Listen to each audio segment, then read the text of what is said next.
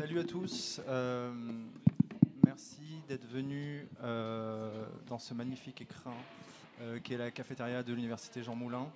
je suis Léo Bourdin, je suis rédacteur en chef de Munchies France et c'est moi qui vais modérer ce panel autour du kebab en tant que plat européen. nous serons quatre autour de la table. Euh, il y aura un petit peu d'anglais si vous voulez mettre euh, vos écouteurs euh, pour la traduction. et nous allons parler évidemment de kebab sauce européenne. si on va parler de kebab, c'est aussi pour appréhender le kebab, mais du côté du plat de rue, le kebab comme un objet d'étude, comme un plat qui appartient désormais au patrimoine culinaire européen, au même titre que la pizza est napolitaine, euh, la paella est valencienne ou encore la bouillabaisse est marseillaise. Euh, car euh, le kebab, depuis qu'un certain cuistot de la communauté turque de Berlin l'a inventé, quelque part au milieu des années 70, on y reviendra peut-être plus tard, c'est un peu controversé l'origine du kebab. c'est un plat qui a cessé de gagner en popularité et en adepte pour finalement s'imposer aujourd'hui comme un plat emblématique de la culture street food européenne. Euh, si en France, euh, on l'appelle grec, euh, et qu'il est servi avec la Sainte Trinité, salade, tomate, oignon, les Allemands, eux, parlent de Döner. c'est aussi le mot qu'utilisent les Turcs pour parler du sandwich en général. D'ailleurs, en Allemagne, c'est un plat tellement populaire qu'on peut faire la queue pendant des heures euh, pour essayer de, choper le Saint Graal, euh, le kebab de chez euh, Mustapha Gemuz.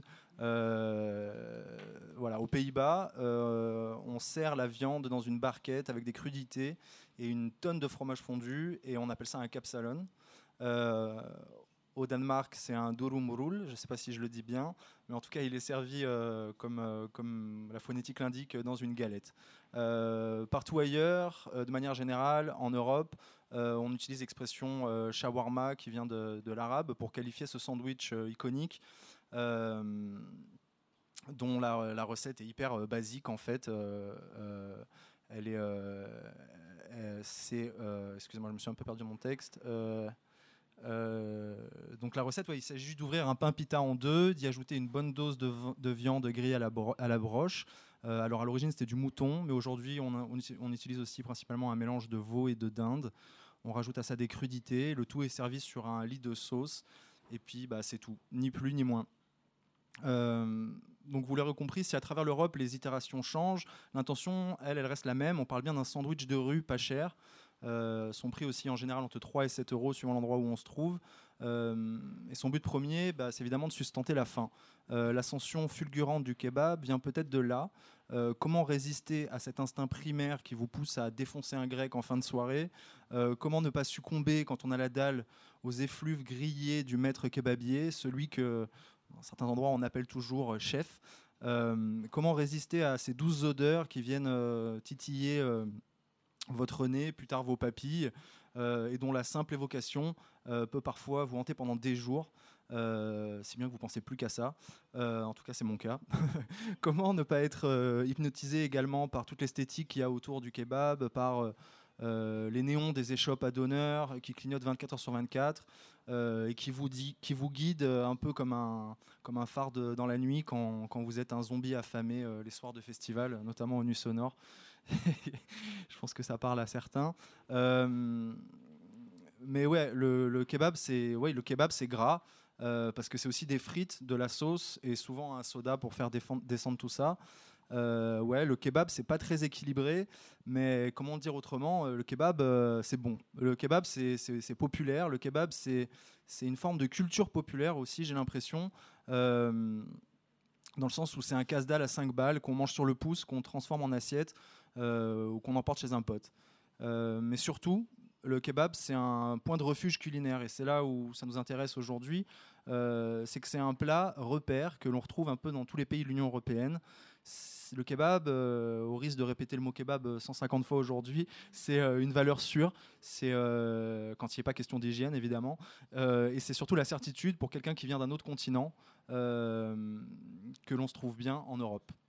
le kebab, enfin, c'est aussi un marqueur social et politique. Dans l'Europe des 28, récemment chahutée par la montée du nationalisme, le kebab, qui est un plat exotique en apparence, cristallise les tensions et symbolise pour certains l'influence de l'immigration sur les identités européennes. Et si, avant même de débattre autour de cette image marginalisée du kebab euh, qui peut parfois intervenir, et qui a par ailleurs euh, conduit un journaliste du New York Times à parler de kebabophobie, et s'il n'était pas essentiel finalement, voire indispensable pour nous aujourd'hui, euh, de définir ensemble ce qui caractérise l'identité cosmopolite de ce plat pour en parler euh, avec moi aujourd'hui, euh, je suis accompagné de gens très brillants. Euh, on a Neige Seren Tozun à ma, à ma, gauche, qui comprend le français mais qui va s'exprimer en anglais. Il n'y a pas de problème. Neige, vous êtes enseignante et chercheuse à l'université Warwick en Angleterre. Après avoir étudié la sociologie, les sciences politiques, le cinéma, la culture ainsi que les arts vivants, vous vous êtes lancé dans une recherche interdisciplinaire sur la nourriture, la performance et la migration. Vos derniers travaux portent notamment sur le paysage alimentaire à la Tourca de Londres. Euh, vous vous intéressez aussi à l'importance sociale de l'alimentation, ainsi qu'à la complexité par laquelle celle-ci permet de communiquer et d'appréhender les différentes cultures. Pour vous, l'identité culinaire se trouve quelque part entre les notions d'ethnicité, de religion, de genre et d'identité nationale, mais sans pour autant que ces éléments ne définissent, véritablement cette errance. D'ailleurs, l'une de vos devises, c'est Home is where you make food happen, Sauf que vous, vous le dites dans un accent anglais aux sonorités british beaucoup mieux que les miennes. Euh, Pierre Raffard, euh, après une thèse en géographie soutenue à l'Université Paris-Sorbonne, est consacré au rôle de l'alimentation dans les dynamiques de citadinisation des groupes immigrés à Istanbul. Vous avez enseigné les food, studies pendant plusieurs années à l'Université Économie d'Izmir, en Turquie. Aujourd'hui, vous êtes enseignant-chercheur à l'Institut libre d'études des relations internationales de Paris et vous êtes co-directeur du Food 2.0 Lab, un collectif de chercheurs et d'universitaires qui s'intéressent aux questions relatives à l'alimentation de demain. Euh, vos recherches portent notamment sur les métissages culinaires, plus particulièrement ceux à l'œuvre entre la France et la Turquie. Euh, vos travaux sont au croisement de la géographie culturelle et de la géographie sociale et cherchent à comprendre, je cite, les modalités d'interaction et d'hybridation de systèmes culinaires géographiquement localisé.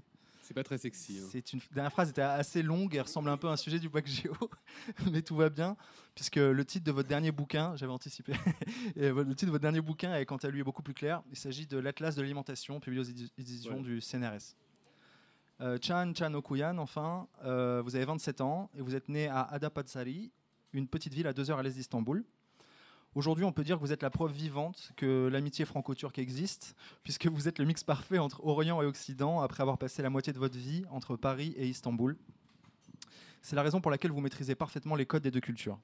Arrivé en France pour suivre vos études, euh, vous êtes passionné euh, vous êtes passionné pour le cinéma et le graphisme, grâce auquel vous avez trouvé un moyen d'exprimer une forme d'identité métissée, celle qui vous est propre.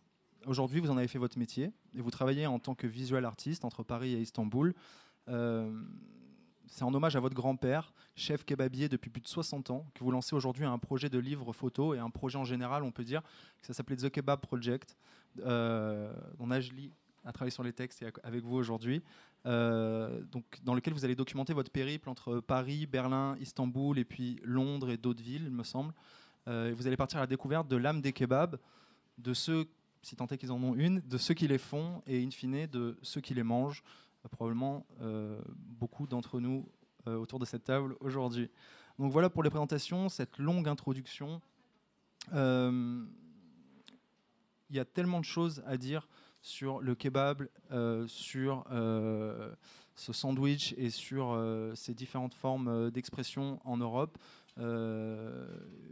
que on va avoir pas mal de travail sur la planche, mais peut-être qu'on pourrait commencer par euh, proposer une forme de définition du plat, parce que c'est quelque chose qui est encore assez flou, c'est vrai. Euh, on parle de kebab, mais on l'a vu, euh, suivant les pays, il a différents noms. On ne sait pas vraiment si on parle de, la viande, si on parle du sandwich. Pierre Raffard, peut-être, est-ce qu'on peut commencer par. est-ce que vous pouvez essayer de proposer une définition du kebab, autant d'un point de vue culinaire que d'un point de vue pratique? Est-ce qu'on peut lui trouver une origine également? On commence une là. Euh, Euh, non, alors le kebab très rapide. euh, Enfin, nous les universitaires, on a l'habitude de commencer en fait par faire une terminologie, expliquer la terminologie. Donc en France, on appelle ça de manière très générale kebab avec un B. Alors là, je parle sous le, patronage de, de deux, citoyens turcs. Donc corrigez-moi si j'ai tort. Alors le mot kebab avec un B, qui est passé dans, dans- plusieurs langues européennes, vient du terme turc kebab avec un P comme Pierre, euh, qui signifie tout type de viande grillée. Ce que les Turcs appellent, ce que nous on appelle kebab en Turquie, c'est le döner kebab. C'est-à-dire la viande grillée qui tourne. Littéralement, döner venant du, terme, du verbe turc dönmek qui signifie tourner. Mais le kebab, et c'est là que ça, commence à se corser un petit peu, euh, comme tu l'as dit euh, Léo, a d'autres appellations. Pour les Grecs, on va, on va parler de gyros. Gyros qui signifie aussi tourner pour les, euh, consommateurs dont la culture euh, utilise la, lang- la langue arabe, on va parler de shawarma. Alors ça d'ailleurs, le shawarma, c'est intéressant parce que le shawarma, le terme shawarma, qui est passé en arabe, vient du turc çevirme, qui veut dire tourner, alors que le terme kebab turc vient de l'arabe kebab. Donc déjà, là, on est un premier stade de métissage euh, terminologique. Alors ensuite, sur la question, et là, je, vais moi aussi commencer. euh, Je suis incapable de donner une définition de ce qu'est un kebab. J'en ai absolument aucune idée. C'est-à-dire que quand on me demande qu'est-ce qu'un kebab, plus qu'un plat, euh, qu'un plat hein, la- euh, dont la recette serait instituée, je prends par exemple le bœuf bourguignon. Le bœuf bourguignon, bon, on peut avoir des petites différences selon les cuisiniers ou les cuisinières, mais bon an mal an, le bœuf bourguignon a une recette relativement claire. Le kebab, absolument pas. C'est pour ça que moi j'ai plutôt l'habitude de parler de concept, un petit peu comme vous parliez de la pizza euh, en introduction. Moi c'est la même chose. C'est que si je vous demande qu'est-ce qu'une pizza, vous saurez tous savoir, vous savez tous ce qu'est une pizza. Si je vous demande maintenant donnez-moi une définition de la pizza, vous êtes absolument incapable de me donner une définition de la pizza. Et le kebab c'est un petit peu la même chose. C'est-à-dire que c'est un concept culinaire. Alors je vais quand même essayer de te faire plaisir. Disons un plat de viande grillée débité en lamelles, cuite la viande de manière verticale, servie dans un pain. Alors quand j'utilise le terme de pain, c'est vraiment dans le terme le plus générique, c'est-à-dire ça peut être de la baguette, ça peut être une galette, ça peut être une tortilla, avec une ou plusieurs garnitures. Voilà. C'est tout. Ensuite, sur les origines, eh ben alors là, c'est pareil, c'est que tout dépend ce qu'on parle, euh, tout dépend ce qu'on appelle kebab. Si on se contente de, euh, parler de la viande de la consommation d'une viande grillée, euh, qui, d'une viande grillée par rotation au-dessus d'un- d'une source de chaleur, bah ça, les origines, on peut les retrouver dès, euh, les, dès les premières tribus nomades turciques, pas encore turques, euh, qui nomadisaient au Moyen Âge, même au début du Moyen Âge, vers le 7e, 8e siècle, dans les plaines d'Asie centrale.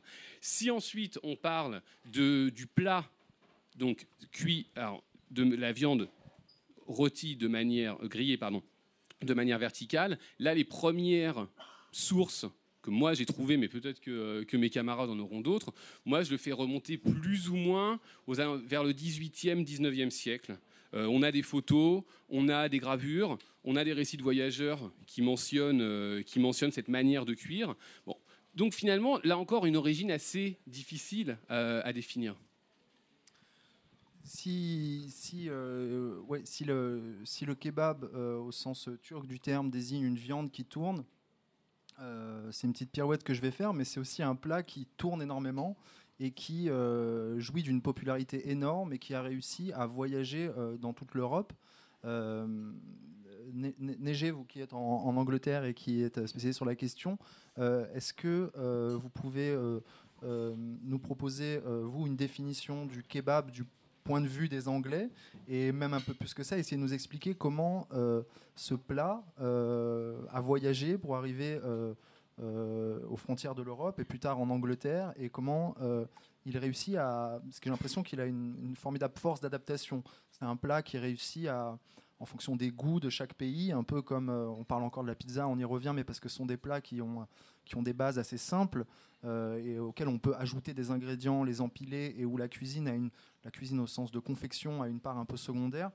Euh, comment euh, le kebab a réussi à s'adapter au, pays, mais j'ai envie de dire aux cultures culinaires, pour devenir aussi populaire?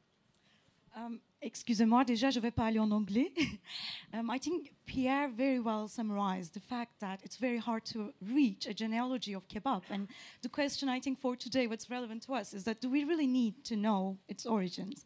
And even when you ask the question, you know, how does kebab adapt itself to European uh, soil, European terroir almost, maybe the question to ask is that kebab has this capacity of adapting inherent to itself. And because we can't reach an authentic, an origin way of doing the dish, this is exactly how we need to accept that. We need to accept kebab as a tournant, as a, as a turning thing. So I, I do my research in performance studies field, which means that I'm quite interested in the movement of things in the everyday life. What made kebab a European phenomenon cannot be understood in terms of its objective qualities as a dish especially because we can't define it. So it's very hard to analytically and academically trace, you know, what, what gives its objective qualities.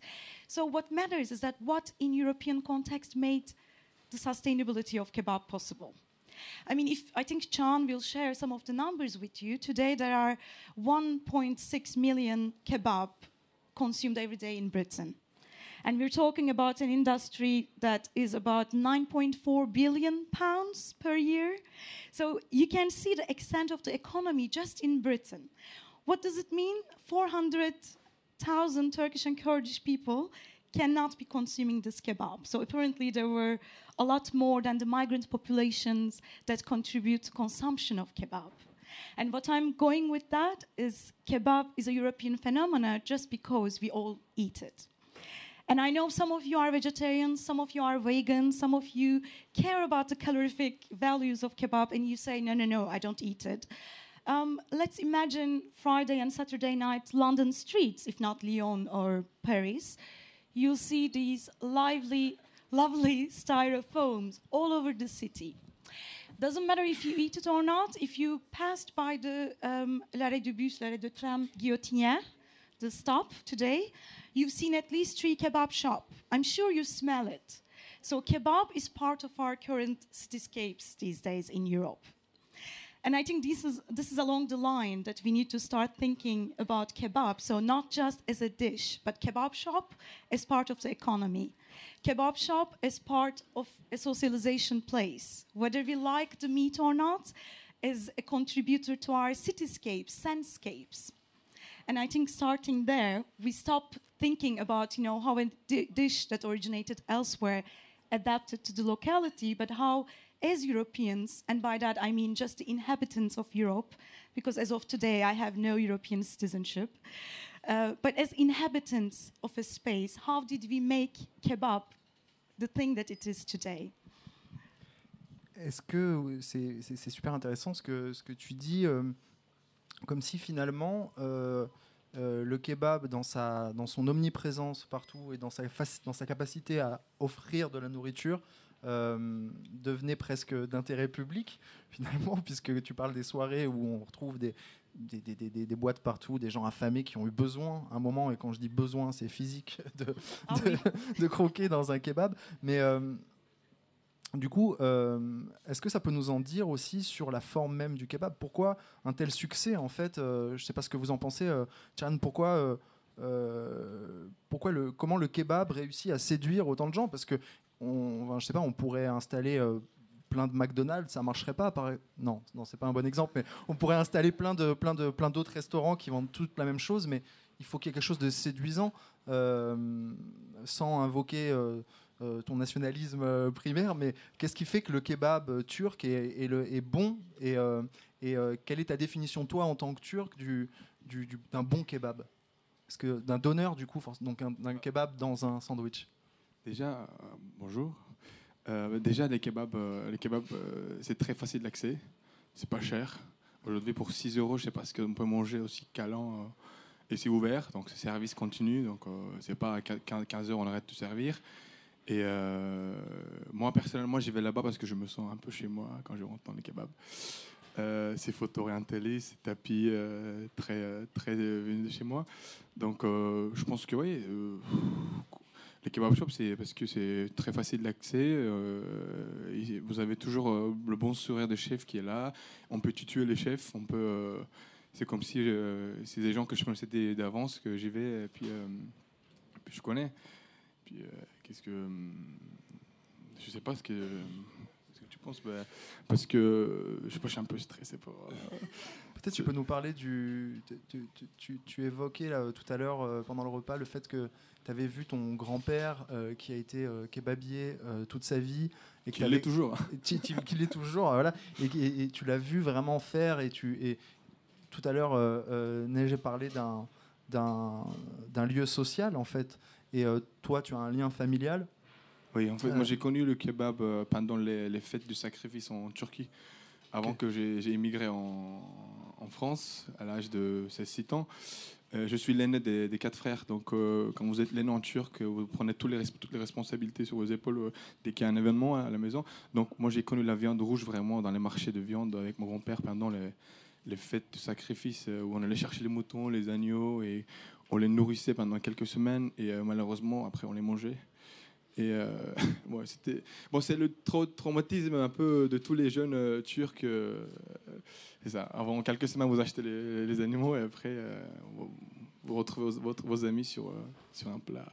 Moi, c'est comme ça que j'ai connu euh, connu les, les- le- la viande de kebab. Et euh, mais c'est totalement différent de ce que j'ai vu en, en Europe. Le kebab, c'est ce que j'ai vu chez moi en, en, à Adapazarı, en Turquie. c'est la question que j'avais envie de te poser si on a si on a tendance à associer le kebab à un restaurant turc et à euh, à l'associer à la culture turque qu'est-ce qui différencie un restaurant de kebab en Turquie en Europe et euh, Bah. disons en France plus particulièrement puisque tu as vécu euh, beaucoup en France Bah, en, en France, je pense pas que le kebab a un statut gastronomique.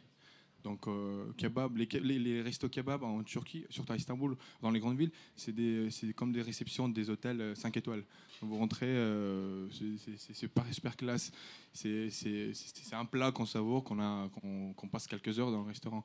Ici, c'est très, euh, très resto rapide, comme ils les appellent ici. C'est très rapide, on n'a pas le temps. Euh, c'est comme ça que le sandwich, à mon avis, début des années 70, avec Mehmet Argun et Kadir Nurma, à l'ouest de Berlin, a été créé. Parce que les, euh, les, les immigrants turcs qui ont amené le kebab, enfin, les années 60, euh, avec euh, la vague de, de- des ouvriers turcs, euh, en mode plat, donc avec du riz, salade, et, euh, il n'y avait pas de frites à l'époque.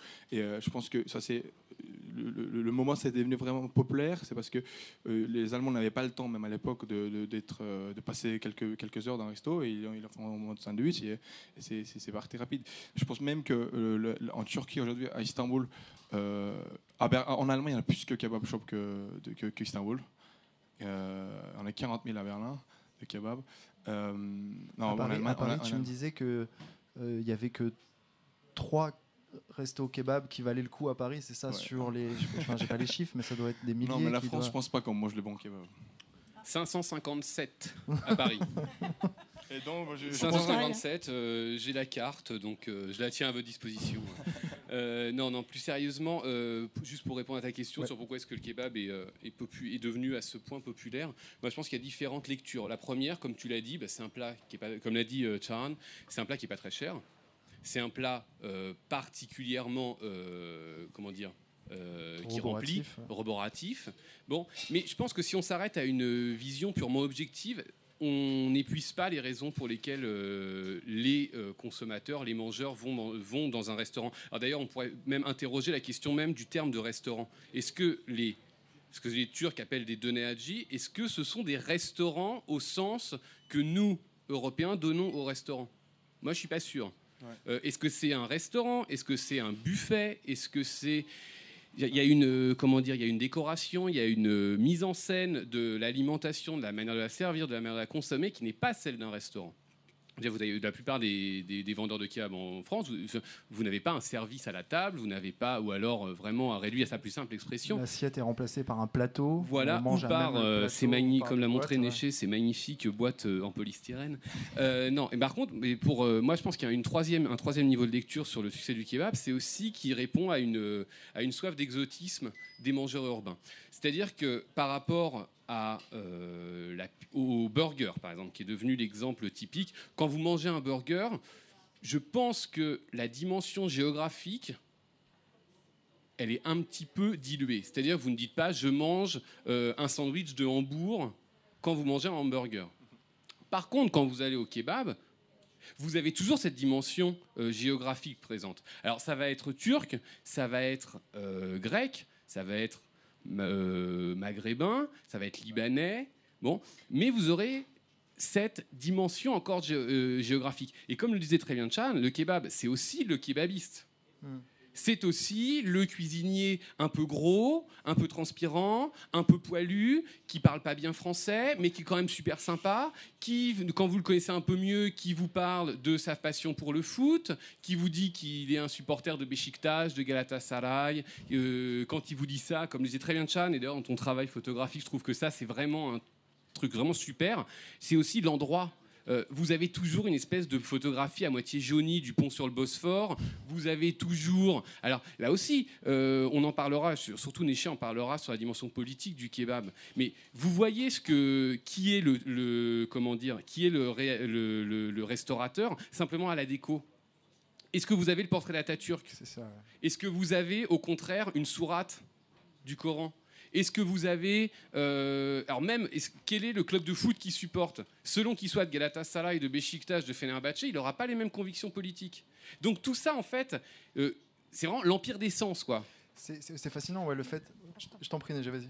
Um, uh, I just wanted to add to the fact that you know Britain might be quite, diff uh, quite different from the image that you just depicted because a lot of the kebab shops are adopting a much more neutral landscape.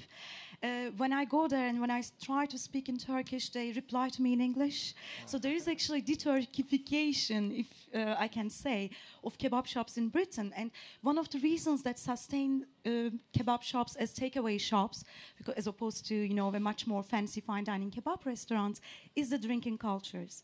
When we talk about kebab shop owner, we're also talking about guys mostly, men who work up until 4 5 a.m. in the morning after McDo closes itself.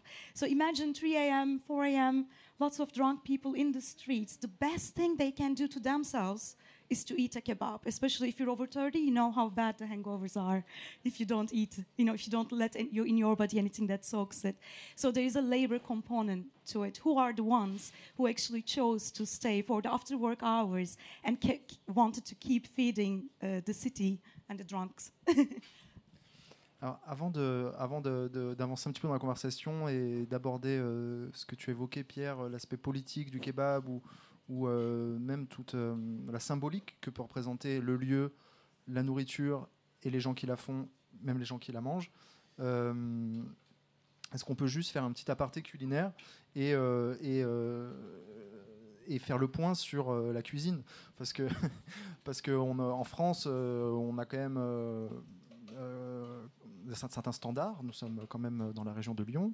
non, mais ce que je veux dire, c'est que est-ce qu'il y a vraiment une différence de cuisine entre d'un kebab à l'autre? Est-ce qu'on peut dire comment on dit euh, ça c'est un bon kebab? Est-ce que ça se joue au niveau de la viande J'imagine évidemment? Est-ce que ça se joue au niveau euh, du service? Est-ce qu'il y a une standardisation des kebabs? Puisque ce qu'on expliquait tout à l'heure, c'était comme ça que ça s'était un petit peu développé.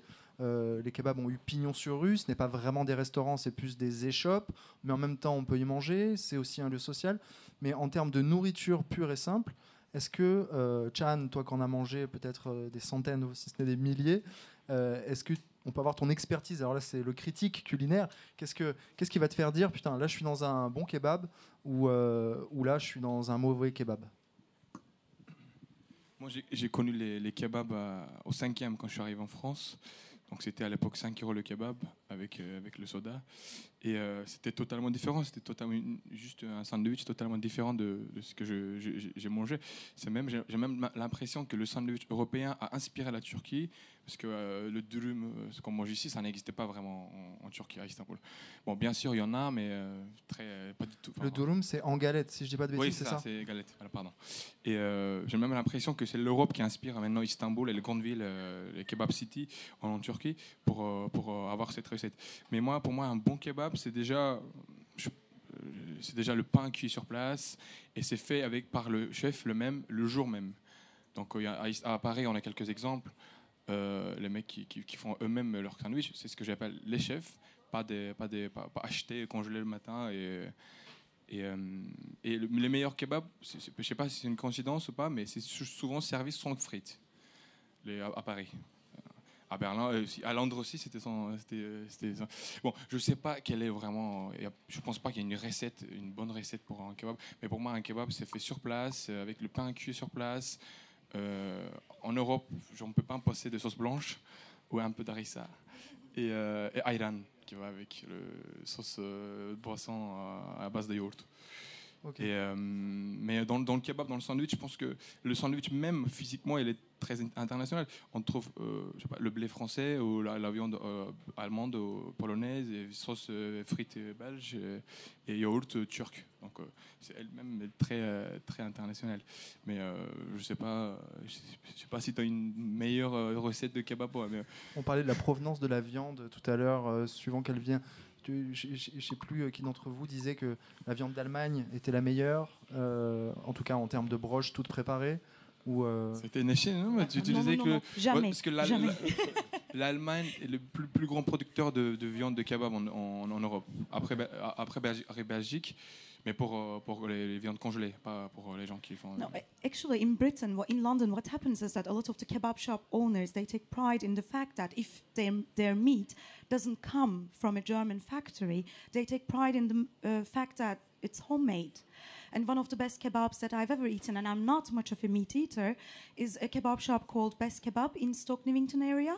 We're talking about a quite uh, Muslim, uh, quelqu'un de pratiquant, um, Muslim kebab shop owner who actually arranged Irish uh, meat producer to uh, produce only for him halal cut meat, and he prepares the meatloaf himself in his shop just uh, 24 hours before he sells it. And of course, this is one of the, you know, th- this shows how kebab is part of the European but also global food discourses because the kind of pride that comes with his meat is about homemade qualities, the fact that there is no adulteration of the meat, that, you know, he knows what goes in there. And there's a transparency, which is, again, we were talking during lunch, is a big thing within British food culture. Are you serving what you put on your label to me? So yes, in that sense, I mean, I, in in British context at least, the German meat is kind of the second best thing. It's like the instant coffee to a proper uh, coffee. Euh, tout à l'heure, euh, Neige, tu parlais de, de cette fois où, t'étais- où parfois tu rentrais dans des kebabs euh, en Angleterre, tu t'adressais euh, au, au- au kebabier en turc et il te répondait en anglais. Euh, Qu'est-ce que ça a à voir avec euh, l'identité turque? Euh, le, fait de, tenir un kebab, euh, ce que disait Pierre aussi tout à l'heure par rapport au fait de si euh, il y a un tableau, enfin un portrait de Atatürk euh, ou de Öcalan ou de une équipe de foot, etc. Direct, on peut identifier. Euh, c'est pas n'importe quel resto, c'est pas n'importe quel endroit qui affiche aussi ses convictions comme ça.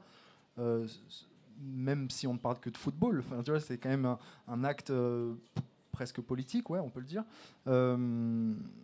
Comment ça se passe en Angleterre? Quelle, est la place du kebab dans la communauté turque? Et est-ce que le kebab, euh, c'est une question auquel je connais un petit peu la réponse, mais euh, est-ce que le kebab à un moment a pu jouer un rôle politique? Um, indeed, yes. Because just by looking at the kebab shop and their differences within Europe, uh, the British model shows actually the nationalization models and their differences from uh, countries such as France and Germany, for example. In Britain, multicult- multiculturalism is part of the official discourse. So when they organize something like British Kebab Awards, um, we might come back to that in a minute. Um, we're talking about a group of people that are that take pride actually in the fact that they are part of Britain. So it's not about being the migrant of Britain that they, uh, you know, consider the value of their food, but also their everyday practices. But it's actually they feel as part of the nation, and that's again a major difference between the Turkish and Kurdish migrants who established themselves in Germany, because their initial visa status was Gastarbeiter, guest workers, and that sense of not being really at home, being the guest in a host country remained with a lot of the even third and fourth generation uh, migrants in Germany. So in Britain, as you can see from the neutralization of kebab shops, uh, the Turkish and Kurdish migrants don't consider themselves migrants. This was actually one of the challenges of my research. I kept referring to them and to myself as migrant, and then the question, uh, you know, the answer would be like, yes, but I'm not a migrant. I live here. This is my home, uh, which is where, you know, I claim that home is where you make food happen.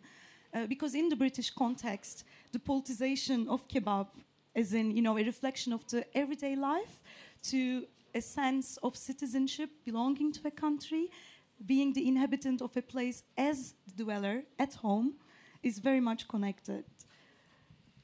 Makes sense. Totally. Euh, Pierre, est-ce que tu peux donner ton point de vue, euh, ou du moins euh, un éclairage sur euh, comment, en France notamment, et on l'a vu par certains événements dans le passé, où le kebab et le halal notamment ont été au centre des débats de la politique française, en quoi le kebab peut cristalliser cette peur de l'étranger? Alors, la moi, je différence, quoi. Le... Ouais, je, je vois ce que tu veux dire. Alors moi, je, comment dire, je, je compléterai un peu ce que ce qu'ont dit euh, Chan et Néché avant moi. Euh, c'est-à-dire que je pense qu'on est dans un double mouvement qui peut paraître paradoxal, mais qui est, euh, mais qui est parallèle. C'est-à-dire que d'un- côté, on a toujours, notamment chez les Turcs, un peu moins chez les Libanais, euh, cette affirmation identitaire. euh, cette affirmation identitaire à travers la déco, à travers la manière de se mettre en scène dans le lieu. Mais en même temps, une affirmation identitaire qui s'adapte aussi à des mangeurs autochtones. Je prends un exemple tout simple.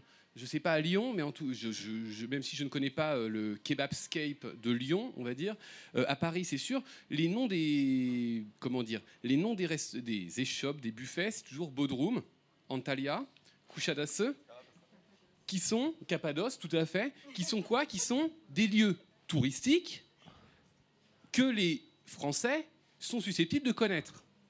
Vous aurez jamais un kebab qui s'appellera, ou très rarement, Adıyaman, Boulanjak, Erzurum, Palandöken. C'est assez rare.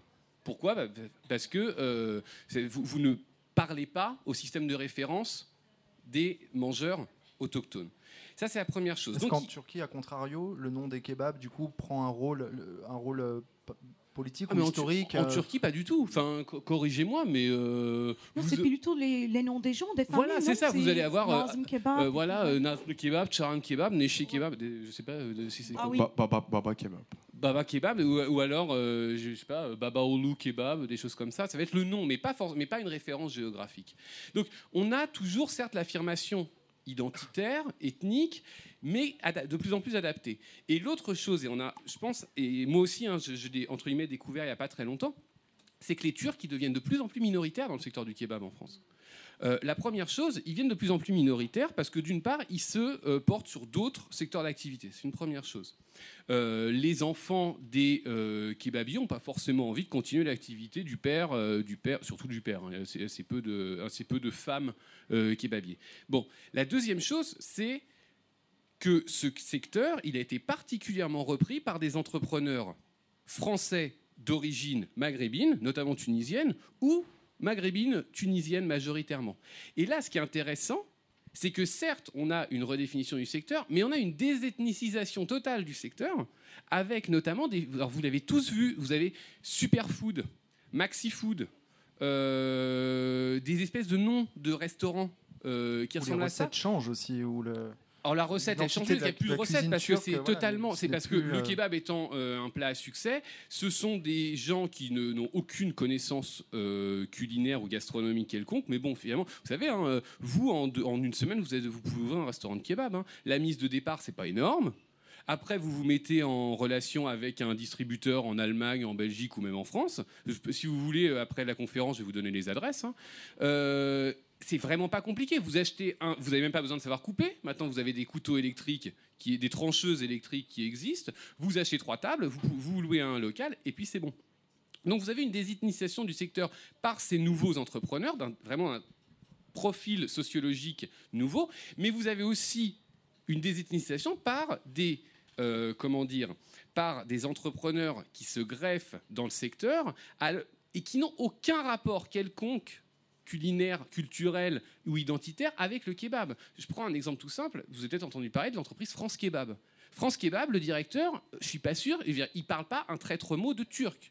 Il a sûrement dû aller en Turquie euh, pour voir, mais il ne sait absolument pas ce que c'est. Il vendrait ça comme il vendrait du bœuf bourguignon ou comme il vendrait autre chose. Bon, mais France Kebab devient, est aussi un distributeur particulièrement important en France et ils participent eux aussi à désethniciser. Je pense qu'il faut aussi un petit peu changer le regard, et euh, moi le premier, hein, euh, même si euh, je suis pas turc, nul n'étant parfait.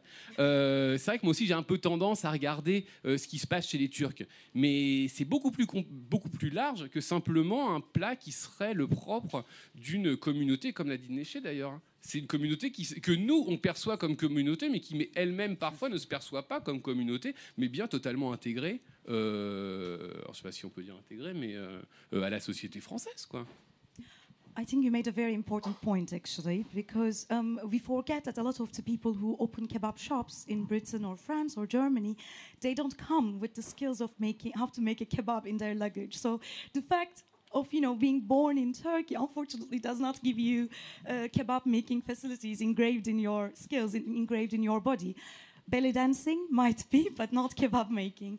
So it's important to note that a lot of our culinary skills, especially when it comes to migrant, they are actually learned in the city of you know Europe.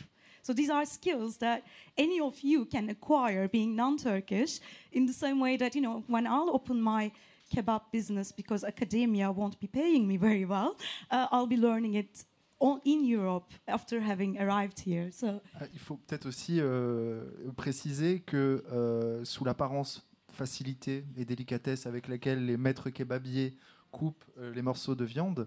tu m'expliquais tout à l'heure, Chan, qu'en fait, il y avait une vraie hiérarchie en cuisine dans les restaurants et qu'on arrivait plongeur, la, dans la grande gastro, dans les, grands restaurants, on arrivait plongeur, euh, balayeur, et que l'étape ultime, le haut de la pyramide, était euh, celle du découpeur de viande. Donc, euh, tu parlais de, skills et de, compétences, mais un vrai maître kebabier doit savoir manier le sabre, j'ai envie de dire. Il y a un côté presque romantique là-dedans. Qu'est-ce que tu Chan, toi qui as été témoin de oui, c'est vrai, il y a une grande hiérarchie. On ne touche pas le, sabre de, chef, même pour nettoyer. Mais en Europe, on ne voit plus de, de, couteaux. C'est que la machine maintenant. C'est que des, que larmes qui tournent, il n'y en a plus. J'ai posé cette question à mon grand-père la semaine dernière, j'étais en Turquie. Et il m'a dit, j'ai aussi acheté ça, mais je pense que ça, change le goût, euh, comment, tu coupes, euh, comment tu coupes la viande. Et il m'a parlé de, 3 mm d'épaisseur pour couper la viande euh, avec le bout du couteau qui est assis large comme ça. Donc c'est oui, il faut il faut un skill pour euh, il faut avoir des J'imagine euh, choisir le morceau en fonction de la de la d'avancement de la cuisson, etc. Mais bon, euh, est-ce qu'à Paris, en France, on voit toujours des, des, mecs qui coupent comme ça la viande? J'en ai vu très rarement. c'est vrai que. Mais même en Turquie, hein. Ouais. Il faut pas non plus voir la Turquie comme un paradis. Hein. Vrai euh, le paradis du kebab. Hein, bah, si, quand même. La Turquie, c'est le paradis. Alors, par contre, si vous voulez aller en Turquie et vous voulez, parce que je, je réponds à ta question, le meilleur kebab que j'ai pu manger, c'était dans une espèce de bled au milieu de la mer Noire, dans le département de Giresun. Donc un bled qui s'appelle Boulanjak. Alors là, si vous allez sur la mer Noire un jour, vous venez de ma part, vous y allez, c'est le meilleur kebab que j'ai pu manger. Mais bon, euh, très euh, plaisanterie mise à part, euh, ces évolutions qu'on a pointées, que Chan, dont Chan a parlé notamment, elles existent aussi en Turquie. vous avez la, comment dire, l'image d'Épinal de la place Taksim avec les, les vendeurs de kebab là, qui sur au coin. alors premièrement, la viande, c'est une immondice totale. Et la deuxième chose, c'est que les maîtres kebabiers, ils sont maîtres kebabiers comme moi. C'est-à-dire qu'ils utilisent eux aussi euh, des, euh, des, des, comment dire des. Ils respectent pas entre guillemets. Non, non, non, pas du tout. Mais là aussi, ça, ça, se développe tellement qu'il y, a une sorte d'industrialisation quand même à la fois de la production, de la préparation et de la consommation. C'est intéressant cette euh, cette récupération, industrialisation et finalement oui récupération du kebab qui a lieu d'un point de vue purement économique, avec euh, ce qu'on ce qu'on disait tout à l'heure, euh, et le fait que n'importe qui pouvait ouvrir, un kebab et que c'était assez facile, euh, etc. c'est aussi quelque chose, j'ai l'impression, qui est à l'œuvre dans le domaine culturel, puisque le kebab, que ce soit dans le monde culinaire, peut être récupéré comme un concept gourmet.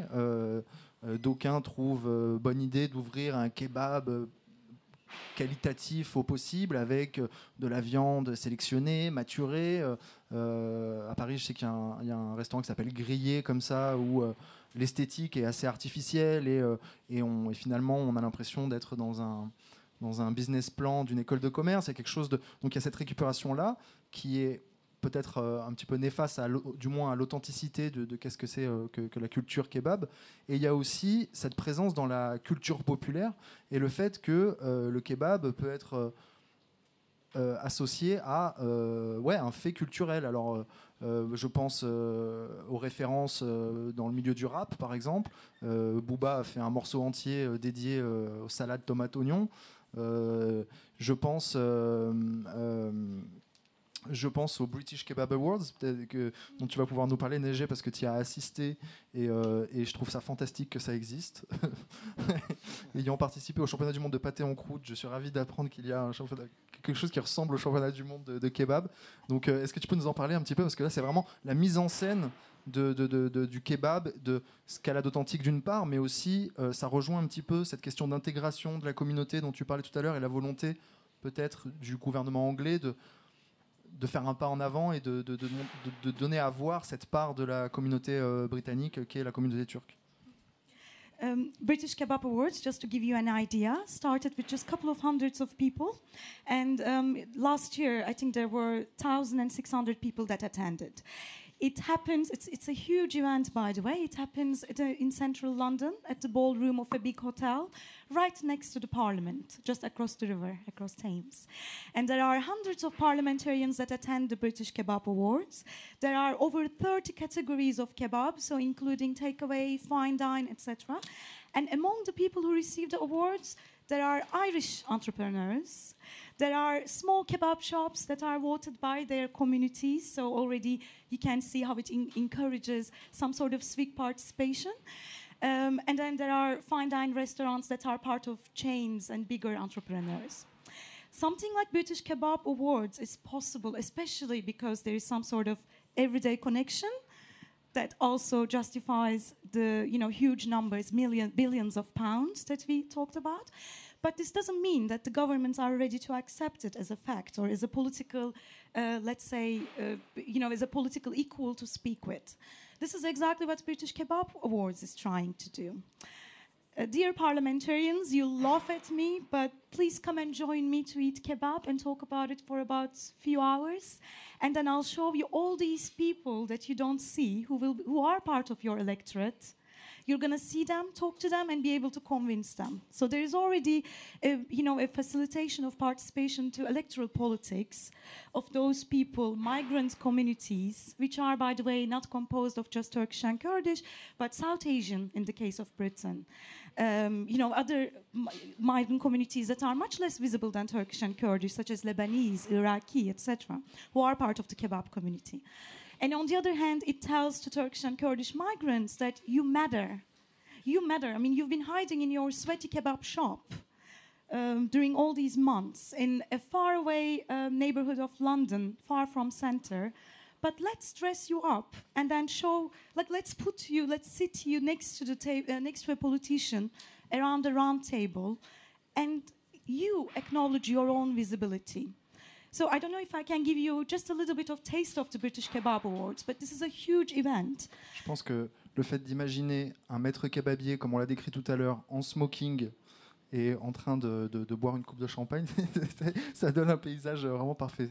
Exactement. Um, exactement. No.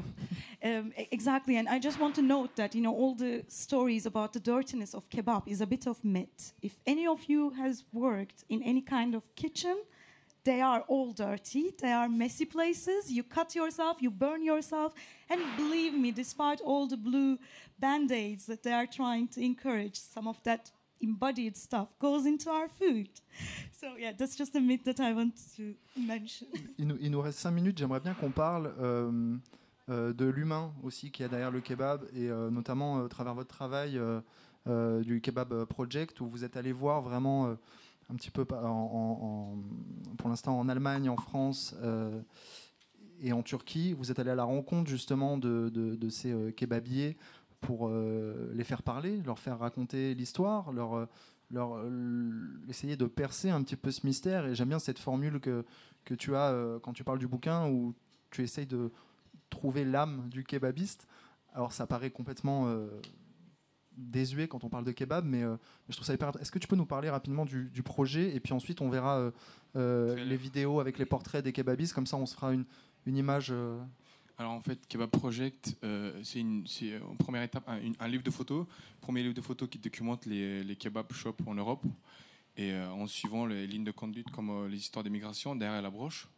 Et c'est la Sainte Trinité que je questionne. Donc les lieux, les lieux authentiques qui sont en train de disparaître, euh, tous ces néons qui n'ont pas changé depuis, depuis les années 70, les tapis orientalistes, les photos, et les, les, fleurs en plastique et tout ça néon blanche. Et après, bien sûr, les chefs. Donc très peu de des chefs sont des chefs. Parce que euh, la France, ni la France, ni l'Allemagne, quand on a émigré en Europe, euh, dans les, dans les émigrants, il n'y avait pas de, de chefs de kebab. Il y avait des ouvriers, il y avait des, il y avait des voilà, il n'y en avait pas de chefs. Donc euh, c'est souvent des gens, c'est ce que j'ai rencontré jusqu'aujourd'hui, c'était soit arriver en France pour faire de la confection ou de, travailler dans l'immeuble, sauf que la Chine a colonisé euh, le- la confection, donc ils se sont retrouvés euh, faire. euh, ça c'est drôle parce que un kebabier sur trois et vient, vient de, de, confection de textile. Donc euh, euh, voilà. Et euh, je documente ces lieux, ces gens et les kebab lovers. Qui est-ce qui mange ces kebabs Tout le monde qui mange les kebabs, les fêtards, les, les étudiants, les, chauffeurs de taxi, tout le monde. Et c'est un voyage photogénique à travers des images, des photos, des, des films. J'ai préparé un trailer de 3 minutes pour, pour avoir une image. Voilà. On va, on- on va le regarder et puis après, si on prendra des questions, s'il y en a dans l'audience.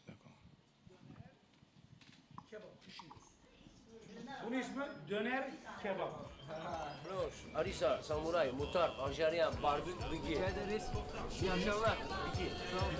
Iyi akşamlar. Ya, oralarda var var.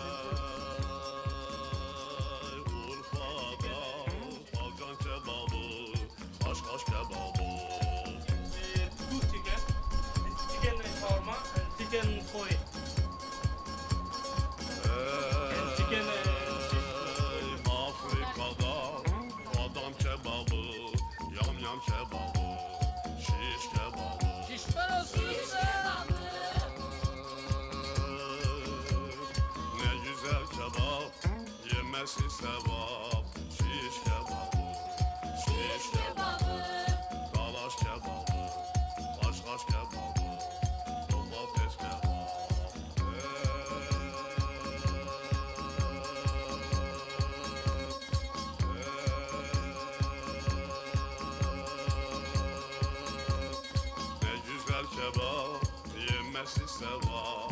Şiş kebabı, şiş kebabı. Buyurun kebap, kebap, kebap, kebap, kebap.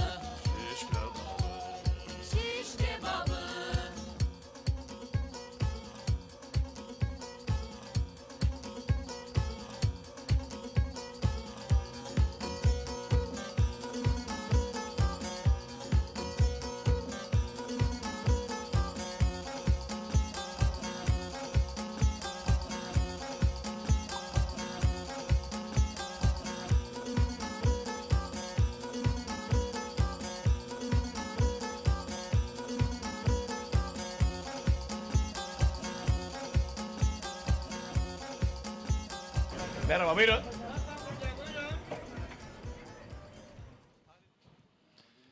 Ouais, donc euh, vous voyez de quoi je voulais parler quand je parlais de transhypnotique du kebab en début de, de conférence. Euh, malheureusement, on n'aura pas le temps pour des questions, mais euh, voilà, je voulais vous remercier d'être venus. Merci aux participants.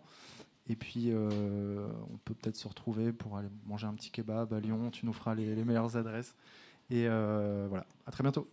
Merci.